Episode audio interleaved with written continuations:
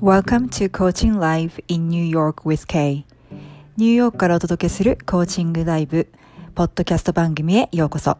私が番組ホストのコーチ K です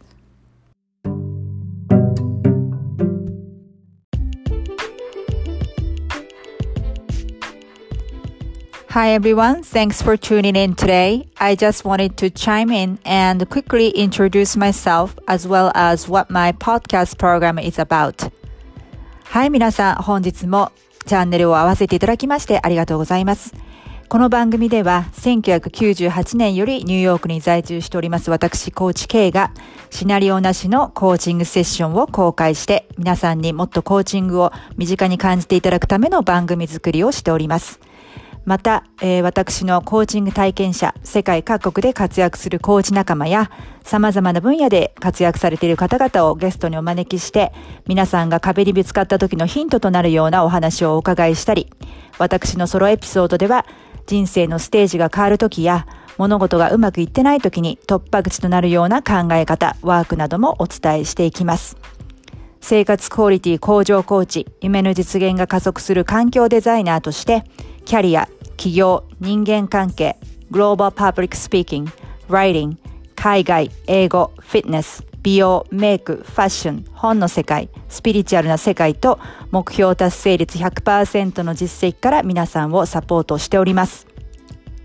またほぼ毎回番組の終わりには日本人の英語が上達するためのアドバイスもしております。番組についてのご質問やリクエストを受け付けておりますので、えー、私のインスタグラムのアカウントの DM もしくは番組の概要欄に貼り付けております私のウェブサイトのお問い合わせフォームからぜひご質問リクエストをお寄せください。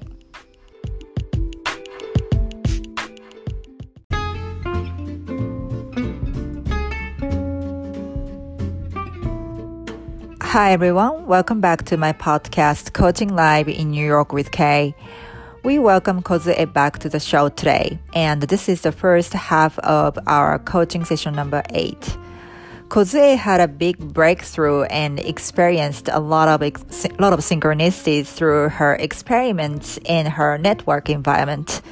She learned that by letting go of her judgments and her own perceptions and taking action, it expanded her freedom and her parallel world has shifted.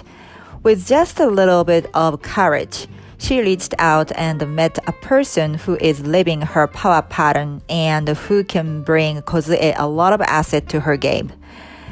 This way, people often accelerate your game. はい、皆さんこんにちは。えー、今日は小勢さんとのセッションナンバー8の前半戦をお送りいたします。 えー、かなりのですね、ブレイクスルーがあった週で、えー、小勢さん自身も、えー、前々回かな、ネットワークインバイロメントのスキャンをしましたけれども、えー、その環境での、えー、実験を通して、えー、たくさん、えー、の気づきが起こりました。えー、そして彼女自身のジャッジメント、えー、決めつけですよね、先入観を手放して行動に移すことで、あの、彼女自身のなんか自由、フリーダムが広がって、なんか未知の世界、未知の世界が広がっていったっていうふうお話をされています。えー、つまり行動を取ったことによってパラレルワードがシフトしたんですよね。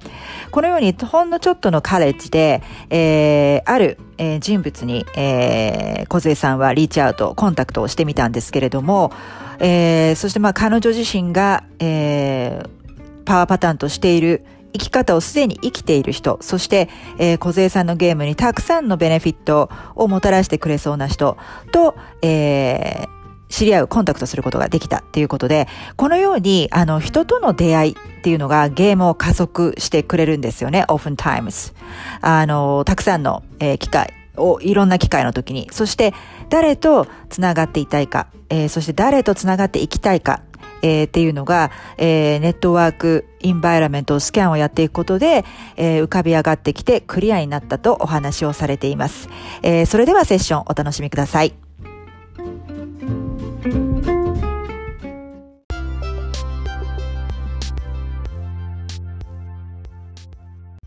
えー、コアラウィークだったみたいで。そう、あの本当にあのいやブレイクスルーじゃん。もうやばいですよね。あの、いつもだったら、うん、そうそうそう、あの、あのねコーチングが始まる前の日にはい。こうちょっとあのまとめたやつを見返してみたいな感じだったんですけど、うんで送るみたいな。でももはい。うちょっと内容が多すぎてちょっとまとめきれなくて。もういいやちょっとまとめるのはいいけどもうとりあえず自分の気持ちの中というか,、うん。ね、こう気づきとかはいろいろもう何こうメモらなくてもきなんか覚えてる 感じの強あ烈なことが多かったのでーちょっともうまとめとか心配せずにちょっとあのキャミさんキャミさん？えキャミさん？キャキャメレオンキャメさんさん？うん、そうそうのすごいでしょ、あの人。すごいあの本を読もうと思ってなんかあの見た目のとのギャップ言ってることあそうなのそうなの。そうなの。ギャップで、でも話を聞いてると、なんか難しいことを簡単に教えてくれてて、なんかこの人すごい悟ってるけど何があったんだろう幼少期みたいな。あーねね、うん。あの若い頃になんかあったみたいな感じのそうでもでも絶対、うん、うん。絶対そうだと思うよ、彼女みたいなタイプの人って。例えばほら、三輪明宏さんとか江原さんとか、はいはい。あとはロンドンに住んでる桃代さんっていう人がいるんだけど、はい。スペインのね、なんかやっぱりあの人たちって幼少期相当壮絶じゃん。うーんだから多分そういう人になんかこうある日こう目覚めが起こって上とつながりやすくなるんじゃないかなと思って。だからうんタメさんの場合もなんかあの人さらっと言うからうんあれなんだけど結構なんか幼少期はかなりハードボールだったらしくて。例えばこの今回聞いた内容だと得意なことと苦手なこととみたいな言い方をする人いっぱいいるじゃないですか。うんうんうんうんうん。それを自分の資質にあもともとあるものないものみたいな言い方をされたら、はあその向いてる向いてないじゃピンとこないものも、うんなんかなんか今回のねやばかったですよその、うん彼女あとよくね動物とかに例えて言ってるよそれを。なんかそうあなんかそう魚とかね。水魚と川魚では違うからみたいな感じで。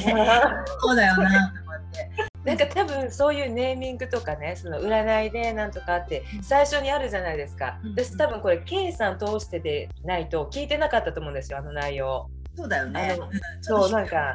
うん。そうなんかみみ、まあ、見た目で別に判断するとかじゃないですけどなんかうん。そういうヒか。なり言っちちゃってねなんかわかります？そのあのふわふわふわみたいな人かなって。いや全然違う、ねあの人ね。頭いいと思うよ。まとめるのうまいし。ね。うまいし頭いいと思う。すごく。えいやー素晴らしいですね。ちょっと私もこれからちょっとすごいあの毎日楽しみになってきましたよ。きいろいろ聞いたりするの。がなんかもう遊ん本当遊んでるって感じ人生あーなるほどね。楽しいよ。すごい楽しい人いやでも本当にありがとうございます。もうなんかね、うん。あの本当ここ数日間で、あそういうことねみたいななんかちょっとわかんないですよ。まだわかんないですけど、なんかな決着決着はつくって言い方はおかしいかな、うん。自分の中でいろんなことが負に落ちた、あそうかみたいなのはうん。気づきがいっぱいあったので、うん。うんだすからなんかね楽になりました。よかったよかった。やっぱりね宇宙ってねなんかその必要な時に必要なタイミングで必要なキャスティングを周りに揃えて、うん。教えてくれてんだよね。導いてくれてる、うん。だから多分梢さんがこのタイミングで私とコーチングやりたかったのも、うん。そういうことだでそれで私がうんたまたまキャンプのフォローしてたのもだから全部がつながってんのよ水面下で、うん。私たちってそのなんか日常のなんかこうイライラとかストレスプラスうん。ちゃうとそこしか見えないんだけど、そうそうそう目の前のね起こってる出来事たち。うんあこれがこれでこうつながってだから人間のちっぽけなマインドではうん。分かろうとしない方がいいかもね。だから分かろうとなんでだろうとか分かろうとすると、うん。フラストレーションが分かんなくてもいいけどうん多分大丈夫なんだろうなとうん最後につながるだろうみたいな感うんじだと思う。なんかその辺がちょっとしたインスピレーションというか直感というかインチューションというかそうそうそうにそう頼ってていいっていう部分なんですよね。そうそうそうそう。でだってあの、まあ、小説の世界とか映画の世界とかって、まあ、小説の方が読むの時間かかるかもしれないけど映画とか2時間とかって、うんその一ワンワンワンシーンでやってみたってわけわかんないじゃん。うんはいはいはいはいはい。で、えドナちゃゃんとドナちゃんだって言って最後に最後でそう全部つながる映画ってあだから私たちの人生もそういうことなんだ。うん、なんかそこだけ見てても分かんない。うん、そうだから宇宙に委ねるっていうか trust the process みたいな感じ、うん、そうそうそう。だからそれこそサレンダーだと思うよ。その生産のパワーパターン。そうそうそう。はいじゃああのいろいろ思うところのアップデート ですよね。どこから始めましょうどこから始め まああのじゃああの前回からのちょっとあの続きとしてはその、うん、あれですよね。その情報をちょっと自分でこうそうそうそう YouTube とかね話だねはいはい。どういうふうな見方できるとかあったんですけど、それ結構ね本当本当今今週いろいろありすぎて時間がなくて、あんまりできてないんですよ。うんうんうん。でもそれはおいおいちょっとやっていけることかなと思ってその、うん。で一番なんか進展があったって言ったらそのチャイルドマインダーとして活躍されている方に、はいはいはい、コンタクト取った連絡したらどうですかっていうところで連絡したら、すっごく、うん、あのいい意味で世話好きな方でもうなんかすごいですよ。私が頼んでもないのに、うん、あのこの時間だったら空いてますよみたいな感じで、えー、でもどうですかみたいな感じで、はいあのすごくもうウェルカムっていうかその、うん、うんうん、だったんですよ。で実際その Zoom でお話ししてそれまではね、えービジネスしてる方だからすごいかしこまった感じでなんとか様みたいな感じで、あの呼ばれてた私は向こうの下の名前でなんとかさんって呼んでるんですけど、なんかそういってなんかギャップがあってどうなんだろうなんて思って一つ心配してたんですけど、もうなんか画面でこう目が合った瞬間、あ、この人大丈夫みたいななんかあったんですよ。そこから初対面ですよ初対面というかあの今までそのメールで2通さんとやり取りした方で2時間半ずっと喋ってて。あ本当。でも本当に実際にその場でいる人じゃないとわからないような情報とか、うんうんうん、なんだろう気をつけなければいけないこととかもちろんアドバイスとかありますけど、うんうん、なんかねすごいもう充実した2時間で本当それよかったよね、うん、だからあれだよね。だとなんか自分とかけ離れててちょっととんでもないと思ってもコンタクトしない理由はないんだよね。まあ確かにね。そうですよね。うん、うん。それで梢さんのそのこれってだからネットワークインバイラメントの一環だったと思うけど梢、えさんの収穫っていうかなんか一番大きか大きなのは何でした？一番大きかったのはそうやってまあ、うん、その横と私あの SNS とかすごい苦手はいはい、言ってるじゃないですか、うんうん、ああいう感じでなんかこう人のなんか公の場でなんかフォローしてコメントしてとかそういうのもすごい苦手だったんですけど、うんまあ、確かにああいう感じの方がいらっしゃってたらなんか応援したい気になるっていう、なんかあこういう心理でみんな SNS してんだみたいな。部分は見えてきたのと、うん。っていうのがなんかその彼女がやってることが結構横のつながりを大切にした活動をされていて、うん。はい、なんか同じ資格のコースを取った人たちとコミュニティを作っていて、まあ、はいはい、同じ神奈川の方なんですけど神奈川で活動されていて、はい、でその方がこう一人でやるんじゃなくてそのコミュニティを作ることによって、うん、私ができない時はこの人どうですかみたいな感じのサポートシステムみたいになっていて、はい。はい、あとイベント保育とかって言ってちょっと人数が必要な場合のその、うん、あの何かがイベントある時に託しますよみたいなそういう展開もされていて、なんか、あ横とつながってやるのってもしかしてこういうつながりって楽しいんじゃないかなっていう、面倒、うん、くさいっていうよりもあ、はい、これも楽しいんじゃない？私のなんか人間関係っていうのがその上司との関係とかその上下関係の仕事での,、あの上下なんて言うんでしょう？人間関係とかとごっちゃになっちゃってて、その仕事、はいの中での人間関係は面倒くさいものみたいな定義ができていて、はい、はいはいそれはもうプライベートと切り離さなければな不健康だぐらいな感じで、うん、なんかこうかまかまった感じでちょっと入ってた部分はあるんですけど、うん、やっぱその過去振り返ってみると同じところで働いてた先生同士とかでは友達になって今もあのコンタクトを取ってる人もいるしってことであ、うん。横のつながりだったら私大丈夫な人なんだっていう人間付き合いができない人じゃないんだっていうなんかもう本当にあまりにもちょっとあの職場で問題が勃発しすぎるので私ってや、うんに協調性がないのかなとかうんうん結構こう心配になってはきていたんですよ。あまりにもちょっと思ったことを言い過ぎてるのかなとか、自分自分の意見はやっぱり抑えとくべきなんじゃないのかなとかってはいいうので、すごくなんか自分に火がある、自分の中の火をすごいみなんか見つけようとしてたんですね。はいはい。うんそれがその彼女の活動とかを聞いてたり、そのうん実際そのね、ねなんか見たこともないし知らない、なんか急にメールが来た人に対してこうやって親切にこう、うん。アドバイスをしてくれる機会を設けてもらったとかっていう、この一つの出来事でなんかそれそういうなんかなんでしょうね固定観念がうん。いい意味でぶっ壊れてたみたいな感じですね。うん。だから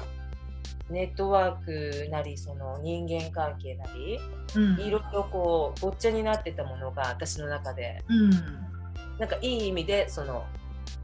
あこういうのだったら私は合ってるんだとかこういうのがダメ、苦手なんだとかっていううん自分のことをうんうんうん知るきっかけにはなったのかなとはい。思いますね。なるほど。はい。あのー今後あのこの方はそのう梢さんが、えーリニューアルゲームとかその梢さんが作ろうとしているというか、理想のアカデミーに関しては、うん。どんなようなサポートになってくれそうですか、あのね彼女のすごいところはうん。あの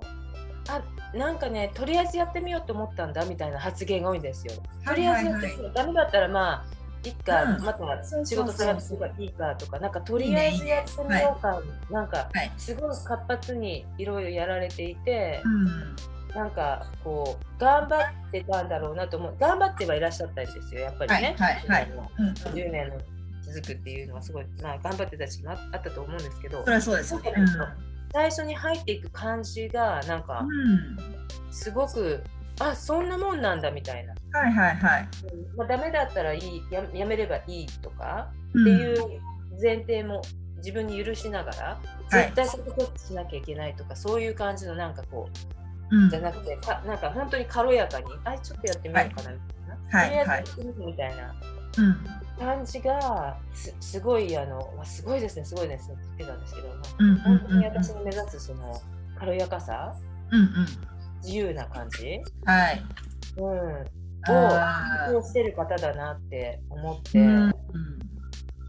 うん。うん、それはもう本当にやまたねこの10年間っていう月日を経た頃こそ、コンサルティングとかもできるのかななんて思って、うん。そういうのも立ち上げようと思ってるんですとかっておっしゃってたから、はいはい。なんか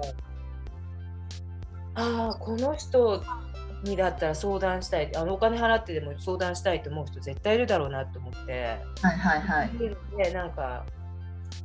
なるほどねっていうステップアップをしていってる方だから、うん。なんかうんうんうんすごい参考にもなりますね、そううんうんいった。うんうんうん。えっと今後もなんかキープインタッチしていくみたいな感じですか？あそうそうそうそう、ん。なんかあの、もちろんその沖縄と神奈川だから、そういった横の関係でこう、うん。そそこまでサポートはし合えないんですけど、うんなんかそれとかいろいろあるんですよ、最近、日本の子育て支援なんとかっていう動きがはいはい。うん。なんか、ベビーシッターさんでもこうこうこうしなきゃいけないみたいな書類さんとかいっぱいはいまあその起業っていうか開業というかその独立しようと思うんだったらこういうことをしなきゃいけないみたいないろいろそういうのがありまして、そういうところでまだ分かんないこととかあったら本当いつでも連絡くださいねっていう感じだったんですうんいいじゃないですか。へでえ。私もあじゃあ私も沖縄にいるのでもしなんかこうお客さんの中でねコロナとかが終わった終わった感じで、はい。あじゃあ沖縄に二度と行きたいけどって言ったらなんか紹介するねみたいな。私もその、ね、もし誰か東京方面とかに引っ越すみたいな人がいたら、こういろいろねサポートをお互いし合えるんじゃないかなみたいな話はして終わってるので、うんうんうんとりあえずあのあのお互いに一軒家でこう小さい保保育園まではいかないんですけど家庭的にやるのに、はい。彼女はその訪問してやってるんですね。なるほど。お客さんの方に訪問して、うんその必要な時だけこう子供の送り迎えをしたりとかっていう感じで活動はしてるんですけど、うんうんなんか自分の家を元にその会社を立ち上げなくても個人でできるっていうのがそのチャイルドスマイダーなんですね。うんうんだから私を私が結構思い描いてたやつはその理想像としてそっちなんですね。うんそこでもうなんか自然が周りにあって一軒家だったら最高だよねみたいなお互い話してる。お互いなんかその都会のそのマンションに住んでるもんだから、訪問しかできないよねっていう状況なんでお互いにじゃあ家探して頑張ってみましょうねみたいな感じでうん。であの資格もまだ取ってないのでお互いに、いわゆる保育士とかの資格は取ってないから、はいはい。今後必要になるみたいだから、うん。頑張って取っていきましょうねって報告し合いましょうねみたいな感じのサポートサポートというか報告。私があの、ケイさんにこんなことします、こんなこと頑張ってみました、うんうん。トライしてみましたっていう感じで、うん。報告っていうのってやっぱりこうあの一人でこう悶々とやってるよりあの、うんうんか叶う叶うというか実現する可能性が広がるじゃないですか、そううんいううん。うん人と関わるっていうか人を巻き込むことはいによって、はいはい。そういう感じでうん。サポートし合いながらこうお互いこう、頑張っていきましょうみたいな感うんじで、うんうん。っていうのがうん。ありましたね。だからこの人はあれだよね。え小杉さんのパワーパターンは結構もう全部5って感じじゃないの？そうそうそうそう。ね。う。ん、そうだからそういう人をさなるべくこう頻繁なコンタクトとか、まあ、フィジカルにはクロスになれないけど、周りに置く、まあ、彼女だけじゃなくて今後そういうなんか出会う人とか、うんであの小杉さんがそのいう人たちのグループの中に身を置くことで変わっていきますよ、うん本当に。だからなんだろうあの彼女のそういうなんか軽やかさとかとりあえずやってみようとか、まあようまくいかなかったら後で帰ればいいとかそういうスタンス、うん。えーから梢さんがその今後、うん、なんだろう、えーどういうふうなどどういうふうにその横のつながり、えー、梢さんならうん。梢さんなりのなんかこう広げていこうかなっていうアイデアは今ありますか、えーっとですね。う、ん私も今までそのいろいろ働い一緒に働かせてもらった人たちいるんですね。その、派遣っていう形でそのみあの、はい。委託っていう形でやってた時期もあるので、はいはい、だから別にその人たちと連絡取っちゃいけないっていう決まりもないので、うん。そうそういった感じであの自分もその沖縄でできることは、まあ、あるんじゃないかなと思って、そういった似たようなことをできる状況になったらや、うん、少しずつ積み上げていくのがいいのかなとは思ってます、うんうんうんうん。具体的にこうしたいとかっていうのはままだちょっと正直なくてうんうんあのまずはちょっと個人でこう経歴を積んでからのそそっちの横のつながりも徐々に徐々にっていう形でやっていこうかなとは思ってるんですけど、うんうんなんだろうそのやっぱ私がその苦手意識を持ってたその、はい。誰かと一緒にこう関わってやっていく部分っていうのを、うん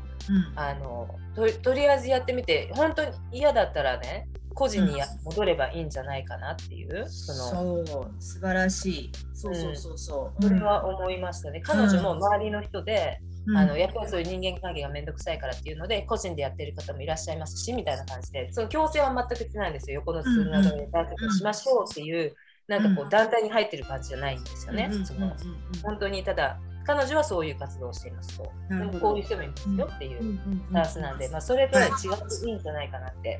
うん思ってて、ではいはい。正直ね自分の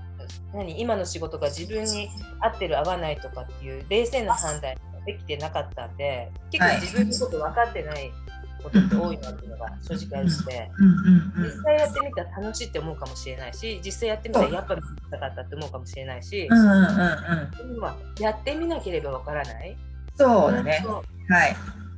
そうなんですよ。あーなんかそれ新しいパワーパターンいいんじゃない？やってみないとわからないみたいな。まあねそう。やってみないとわからない。そうそうなんですよ、うん。そう、いやいいね。うんそうかすごいね。よかったですね。えっと、うんだからなんだろうこの全体のこのえーっと起こったことプロセスに関して、うんうん今回どんな学びがありました？その彼女から学んだことというよりはこういう人にリーチアウトして、うん。うんなんか自分で行動を起こしたわけでしょ？そうですね。アイデアも出てきたからその全体を見つめた時に今回のその一連のこの出来事、学びって何だと思います？とねあのやっぱり行動するにあたってうだうだうだうだ考えてると何も進まないじゃないですか。はいはい、で行動したことによって、うん、なんだろうだからその私の未知の世界が広がってくるっていうか私の中では、はい、知ってるよチャイルドマインダーってどういうことか知ってるよだってイギリス発祥だもんみたいななんかそのあったんですね。はいはい、わかります？その、うん、私だってイギリスでその実際やってる人たちと会ってきてたからただそれが日本で行われてるだけでしょみたいな感じだったんですよ、うん、でも逆にあ日本で行われてるのってめえー、そうなんだ。へえできるんだ。珍しいなぐらいな感じで思ってたんですね、うん、だけどなんかその行動実際そんな感じでまあ軽く軽くというかまあでもねやっぱり先輩だからっていう感じでまあ今回はうだうだちょっとは考えてたんですよ。でもやっぱりこう連絡してみないと分かんないなっていうところで行動してみたらあそうなんですかそうなんですかっていうその私の知らないこと私の知らなかった、知らなかったことが、うん、いっぱい存在するなっていうのがあるから、はい、あの本当に世界が広がる、うん、行動すると世界が広がるんだっていう選択肢選択肢がね、うん、本当にあの実際にやらなかったとしてもこんな選択肢があるんだっていう、うんうん、そうね。すごい私の中でねフリーダム、それこそ自由？はいはいはいはい。そのそのになってなくてもあそんなのがあるんだっていう、うん、思っただけですごく自由になれた気分になって、はいはいはい、うん、そこそこ自分がそのすごい不自由に思ってた生活をずっとしてたのはやっぱりそのはい、その仕事の中しか見てなかったからその仕事の中でまあどうクリエイティブに自由を探すかみたいなそのチャレンジはあったと思うんですけど、うんはい、なんかやっぱり自由を感じるってこういうことなのかなっていう、うん。うん、そうだね。特徴なんだなっていう。はい、はい、だから、もうそれこそあの小さんが描いて最初にねあのセッション1で、まあ、アカデミーそのものっていうかなんかイメージ的に。うん、であとは、まあえっ、ー、とワンクール目からあの言ってますけどもやっぱり一人でやるゲームって結構挫折しやすいっていうか、なんかこう失敗しやすいんだよね。あの、何でも一人でやろうとしちゃってる人とか、なんか周りからサポートしてもらったり一緒にコラボレーションしていくことで、やっぱ広がるしゲームが進むし、あとは自分がこうかなって思っていたゴールよりも全然違う方向とか広がりがどんどんできてきて、最初に決めたゴールは結構どうでもよくなってしまったりする人と関わることによって。で私もあの前話したと思うんですけど SNS めちゃめちゃ苦手意識あったんだけど、はい、あのポッドキャストを始めたからまあちょっと宣伝目的でやろうかなってやんま重い腰を上げてやったんだけどめっちゃ今感じて要はそのやっぱり私も先入観あったんだよね。特にインスタとかはなんかこう自分のことを自慢する世界そうそうそうそう 私フェイスブックがそうでした。うん、リア充とか言ってた。うん、で私こんなに充実してんのみたいなうわなんかそういうのうざいなと思ってたんだけど なんかやってみたらまあだからそういう人をフォローしてきたからなのまあだから実際そういう人もいるのかもしれないけど。そうですね。それぞれですよね。結構インスタの世界でも結構波動が高いようなすごくもう即そこで感じてあ、うん、そうなんだってすごいなんか全然ネガティブなあのなんていうの、えー、経験はまだ1年ぐらい、ちょうど1年ぐらいだけど、うん、全然してないし、うん、あのやってなかったらつながりようがなかった人ともつながったし、えーですよね、なんか素晴らしい世界ですよ使い方をちゃんとしてれば。そうだね。うん。いや、素晴らしいね。すごく良かったね、学びとしてね。そうそう。行動するとっていう、やってみないとわからないっていうね。うん、なるほど。はい。そう。ですごくすっごく私嬉しかったのが、はい、その方がね別に私を喜ばしても何も来ないじゃないですか彼女にとっては、はい、だから、本当のことを言ってるんだろうなっていうのをうん。分かった上で聞いた言葉がすごいなんか刺さって刺さってっていうか、はい。なんかさりげなく言ったんですよ。あなんかねあのできると思いますよって。なんかはい小杉さんなんかあできそうななんかもうなんかいろんな人を見てきて分かるけどこの人ちょっと大丈夫かなって心配になるパターンとかなんかうんうん。やっぱあるらしいんですね相談とか受けてても。だけどなんかそういったそのなんかそ私が目指すようなひ人から見て、はい。わか私のことそんなに知らないんですよ。私がその、うん。あのベビーシッターとして登録している、同じプラットフォーム上で、はい。あの登録してるからっていうことで、まあ、私のプロフィールとか見れるんですけど、レビューとか。はいはいはいそういった、まあ、下上司もあってからかもしれないんですけど、あなんかできると思いますよみたいな感じで。うんうんうん言われたからすごいなんかあなんか 別に自分で自分でそれを確信しろよって感じなんですけどやっぱ人に言われると、あうんうんうん他人から見てもあできるのかもしれないんだっていうその何可能性を秘めてるというか、うん素質があるのかなっていうそのまたその素質に戻るんですよね。はいはいはい。分かる人には分かるよねっていう感じで、なんかすごい自信がついたんですねそのことに、うん。その本当彼女の一言で、うんうん。うん、っていうのもありますねなんか。うん。だから全部 meant to be っていうかねそのタイミングで会ってみる会ってみるっていうかその話ができたっていううん。こと、だからそのネットワークインバイロメントのスキャンをした時に、まあ、あと何人か挙げてもらったとは思うんだけど、あのーなんかそういうふうにねこの人とかもそうだし、あのーどんどん結構思いつくと思いつく人っていると思うので、そうそういう人にリーチアウトしてみるっていうのをなんかどうしてもなんかこう、うん他の日々が忙しいと後回しになっちゃうんだけどそういうのをプライオリティに例えばするなんかこう1週間設けたりとかしてそれで、あのーこの1週間は、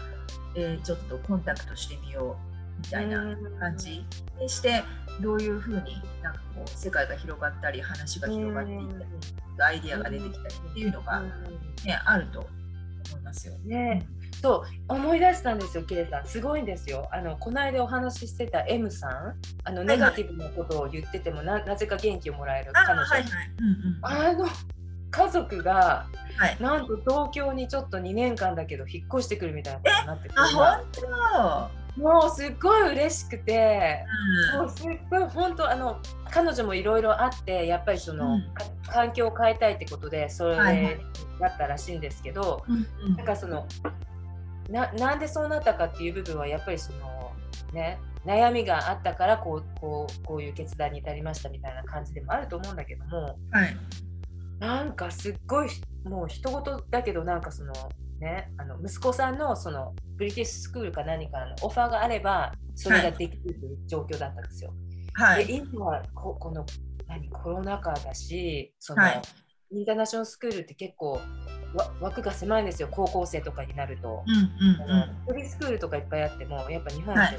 高校までインターナショナルスクールっていうのはすごい数限られててしかもブリティッシュスクールで空きがあるなんて奇跡のようなことが起こったらしいんですね、もう本当に。うんうんうん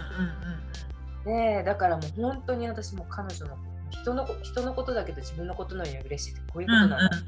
うんうんよかったねってことね。でで私もまあ会えるから嬉しいっていうのもあるしうん。なんですけどなんかすごいそのそのことがきっかけですごいあのテレビ電話とかもしてすごいなんかこう久しぶりにこう本当の意味でのキャッチアップができてうん。すごいなんか深い話も彼女にされたりしてはいはい。すごいすごい、ま、それはそれで学ぶことがあったんですよ。うん。彼女の話を聞いてるだけで。うんうんうんだからもうちょちょっといいですか？このことに関してすごいあの感じたことがあってうんどうぞ。ね自分をすごい押し殺して生きてきたらしいんですやっぱり家族ファーストみたいなミーファーストああそうなんだ。うん。もう家族だからもう本当に旦那さんもにも従順まではいかないけど、なんかちょっと嫌なコメントとかをされてもちょっと笑ってはみたいな感じで、はいはい。ジョークジョークジョークアラウンドって感じでやってたあから、なんか旦那さんはその感じでこう今も彼女に接してくる。はい。だけれどもやっぱり彼女一個人女性としていやこれは私はそういうふうに扱われたくないっていう自分のなんかやっと今にしてなんかその方もちろん50なんですけど、うん、なんかやっと今頃出てきてもうそういうふうな自分になったらその、他人に合わせて「はいはい」っていう自分に戻れなくなってみたいなことを言ってて、うんうんうんうん、なんかそれを聞いた時にあなんか彼女って私と真逆のことを今悩んでるんだと思って私はなんかもうなんか自分自分を大切にするのがそれ当たり前でしょみたいなことはすごい昔から感じてて今悪い意味で言うと結構自己中というかわがままというか言いたいことは言うというか人に合わせないというか、うん、あの行きたくないそのお誘いは断るとかっていうの結構前からやってた人だから、うん、なんかいい加減なんかこういう年にもなったしやっぱ周りと合わせていくことも必要なのかなって逆にそっちの逆の方向に、はい、行こうとしてて今なんかすごいなんか葛藤があってみたいなのがあったんですけど、うん、彼女と逆のパターンで今葛藤があってみたいな感じで、すごいなんか2人全然違う視点で見てるんだけど、うん、葛藤があるっていうその共通点でなんかこう、はい、あそういうふうに考えるとこういう葛藤があって逆にこういうふうに生きてきて逆の方にこう行こうとするとこの葛藤があってで、うん、なんかなんかすごいねそのなんか点なんかすごいなんか真逆の事象が起こってっていうかなんていうんですかね、を見てからのそのキャメキャミさんキャメさんの、はい、あのボイスを聞いて、はい、なんかねすごい言葉には表せないなんかなんだろう。なんて言えばいいんだろうだからそのなんていうのかな。本当に言葉には表せないんですけど、うん、論理的にはだからそれがなんでシンクロしてんだっていう感じはするんですけど私の中ですごく、うん、か感じたというか考えさせられたというかその、うん、気づき、うん、気づきというか逆に言ってても苦しいしそのだから、うん、その逆その真逆を目指してもダメだからっていうことで、はい。はい、やっぱその自分の中でのそのバランスっていうのかな、うんうん、を見つけていかないと、はい、なんだろういつまでたってもその心の平穏は、うん。ないのかなみたいな。ななんだろう。うまくまとめれないんですけど、うんうん、なんかすごい彼女のそういうわかりますよ。結局、うん、ないものねだりっていうのも一つあるし。日本日本では M さん派の方が多いと思うんですよね。いいとなんか合わせてしまって、はい、それがどんどんストレスになっていくっていうタイプの方が多いと思う。んですけど、あの結局あれなんだよね。どんなにあのうまくいってそうだったり幸せそうだったり楽しそうだったりする人も、うん、絶対闇は持ってるから、ね、じゃなかったら地球に転生してきてない。で光と闇を持って私これ何回かインスタに投稿したんだけどなんかね美輪さんと三輪明宏さんと江原紀之さんだっけ？言ってたんだけど、その人をねあのむやみに羨ましがる人がいるけれども、うん、あの人を羨ましがるんだったらその人の闇も引き受ける覚悟がありますか？って言ってたのね。でその覚悟もないのにむやみにあの人を羨ましがるのやめなさいって言ったらそのゲストに来てた人たちがみんなシーンとしちゃって。でもなんかそうおっしゃる通りだなと思って。うん、だからさ何？なんかこうちょっと芸能人の話になっちゃうけど三浦春馬くんなんてもうなんか何でも揃ってるように見えたじゃん？でも闇があったからそういう決断をしてしまったでしょ自分で、はい、うんうんうん、だから本当わかんないのよ。なんか本当に、それ人が抱えていることっていうのはそう見えないだけで、うん、そうで絶対なんか陽っていうか光の部分しかない人はあの別に人間やる必要ないから絶対生まれてきてないから、絶対絶対あるのねみんな。だから結局どの人の人生を歩んでも同じ同じだと思う。違う悩みの種類が違うだけで。そうそうだからそう思うとなんか別にあの悩みがあって当たり前というか、闇の部分があって当たり前というか、うん。そう。そう、うん、そう。だから多分梢さんが M, M さんのような人だったとしても M さんのようにその反対の悩みをしてたと思うから、ね。そう。そう。結局その両方あって完全なんだと思いますね。うんだからすごくやっぱり私の中でねあこの人とはつながっておきたいなっていう人がやっぱりこのネットワークのやつやる上でうん。浮かび上がってきたというかやっぱ大切な存在だなっていう感じでうん。思ったから結構、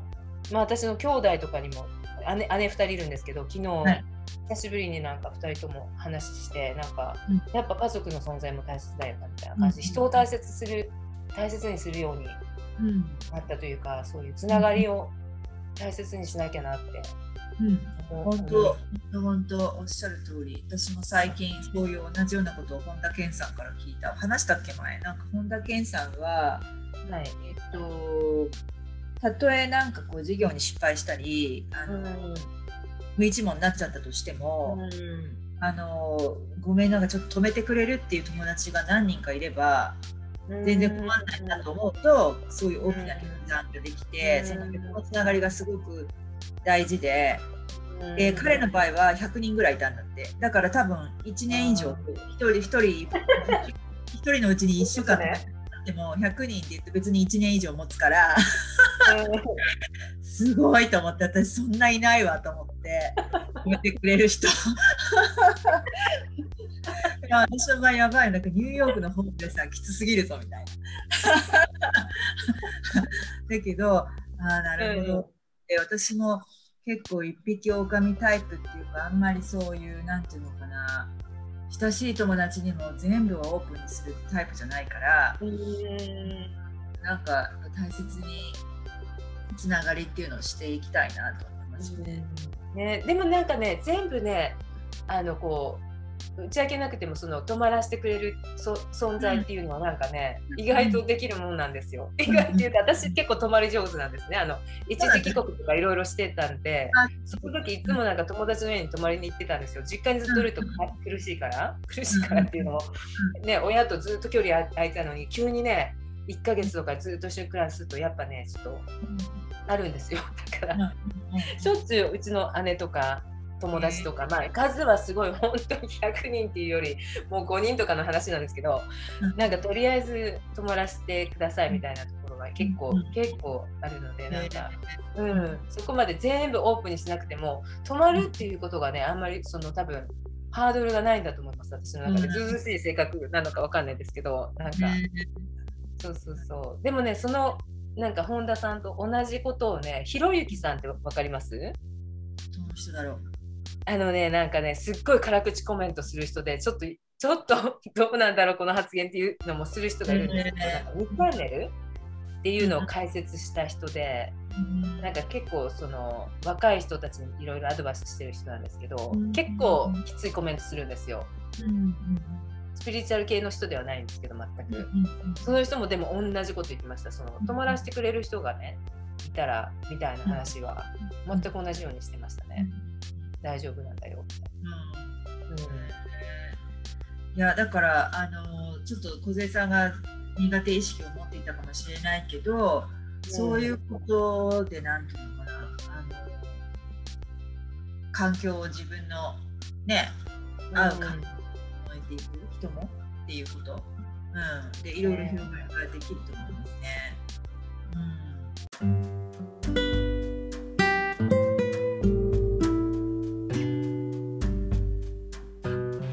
はい。ということで、今回のエピソードはいかがだったでしょうか、えーもし共感していただけたり、えーためになった、または何か気づきがあったという方は、えーぜひ配信登録と、えー高評価、レビューボタンを押してくださいね。えーそしてお友達にもシェアしていただけると嬉しいです。えー生活全般を相乗効果で一気に向上させたい方、特定のエリアの目標を必ず達成したい方、現状を変えたい方、毎日を今より楽しく生きたいけれども、どこから始めたらよいかわからない方、えー、私、高知系と二輪三脚で一緒に新しい景色を見に行きませんか？